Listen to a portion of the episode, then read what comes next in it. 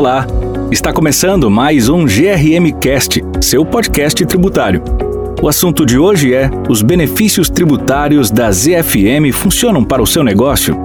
A dúvida que ilustra o título deste podcast é recorrente nos diversos encontros e reuniões sobre o assunto ZFM. Para respondê-las, seguimos um roteiro determinado que permite entender as atividades que serão desenvolvidas na região e quais benefícios serão aplicados. Vamos conhecer esse processo?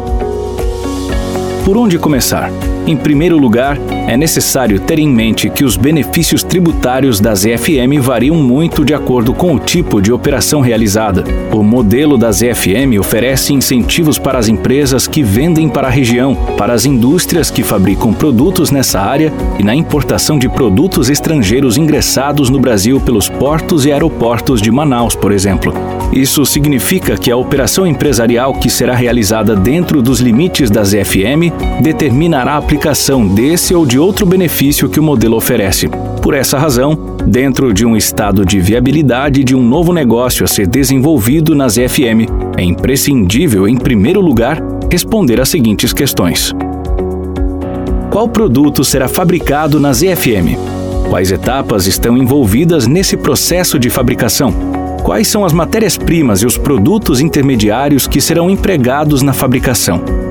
Qual será a origem, estrangeira ou nacional, das matérias-primas e produtos intermediários empregados na produção? Onde estão localizados os compradores ou consumidores dos produtos que serão fabricados nas FM? Por que é importante saber qual produto será fabricado nas FM? Saber qual produto será produzido nas FM é fundamental, sobretudo para saber o impacto do custo logístico sobre os possíveis ganhos com os benefícios tributários. Expliquemos melhor.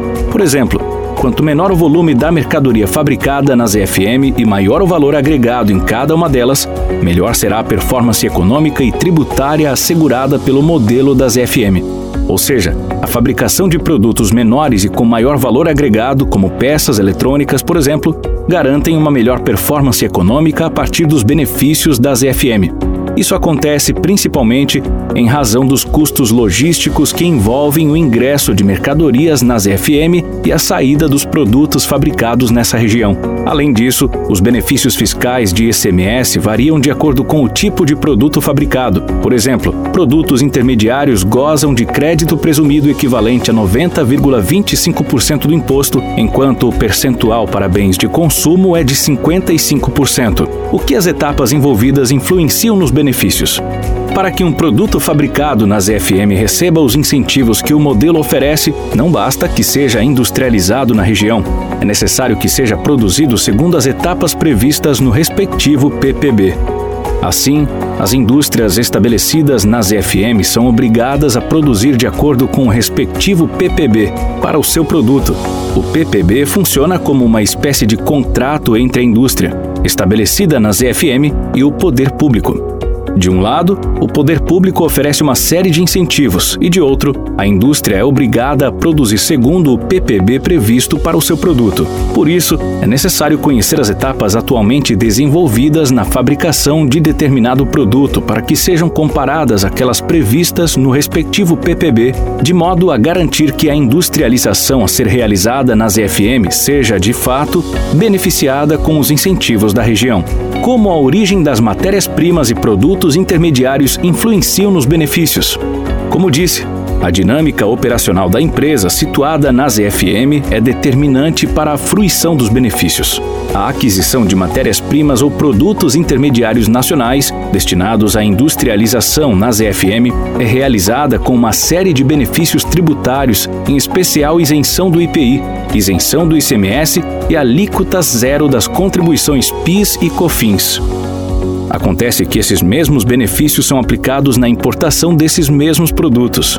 É comum encontrarmos empresas que inicialmente não produziam a partir de matérias-primas importadas em razão dos custos tributários envolvidos, mas que decidiram alterar essa realidade a partir da migração para as FM. Com os benefícios da região, em muitos casos, a importação de matérias-primas e produtos intermediários se torna interessante, gerando redução de custos. Com a saída dos produtos, pode influenciar nos benefícios? a saída de matérias-primas, produtos intermediários ou materiais de embalagem fabricados na ZFM para outras empresas localizadas na região. São isentas do IPI e tributadas mediante alíquota zero das contribuições PIS e COFINS, por exemplo. Quando esses mesmos produtos saem para outras regiões do país, a receita de vendas é tributada pelas contribuições PIS e COFINS, mas com alíquotas reduzidas.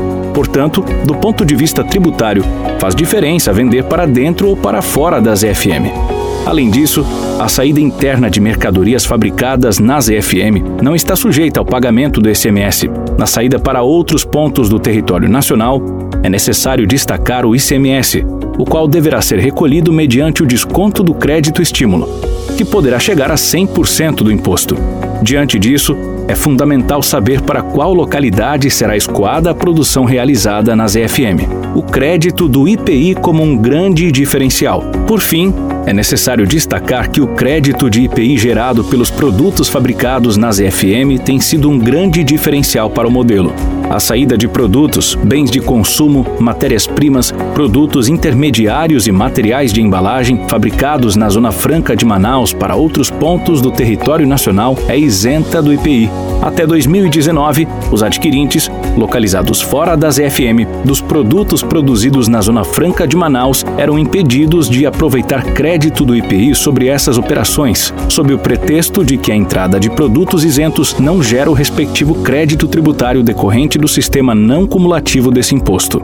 O Supremo Tribunal Federal, então, julgou o RE 592891 São Paulo, SP, e alterou essa sistemática, definindo que os produtos produzidos nas FM, saídos dessa área com isenção do imposto, geram direito ao crédito tributário para os respectivos adquirentes. Assim, a partir desse cenário, muitas empresas passaram a optar pela aquisição de matérias-primas, produtos intermediários e materiais de embalagem produzidos dentro da Zona Franca de Manaus, assim aproveitando esse duplo incentivo relacionado ao IPI, apesar da distância a que se encontra essa área dos demais centros produtores do país. Além disso, essa nova orientação do Supremo Tribunal Federal tem atraído a implantação de novas empresas para a ZFM, especialmente aquelas interessadas na produção de matérias-primas, produtos intermediários e materiais de embalagem que poderão ser revendidos para outros pontos do território nacional com esse duplo incentivo do IPI.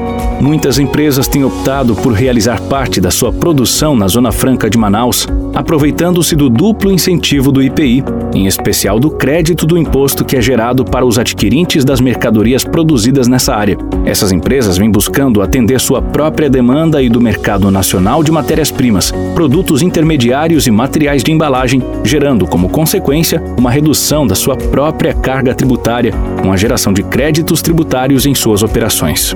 Assim, é fundamental entender como esse benefício pode ser aplicado nas operações que serão desenvolvidas nas FM. Por hoje é isso. Espero que você tenha gostado. Segue a gente nas redes sociais no ADVGRM e acesse o nosso site grm.com.br para ter mais conteúdos sobre esse e outros assuntos. Muito obrigado e até a próxima.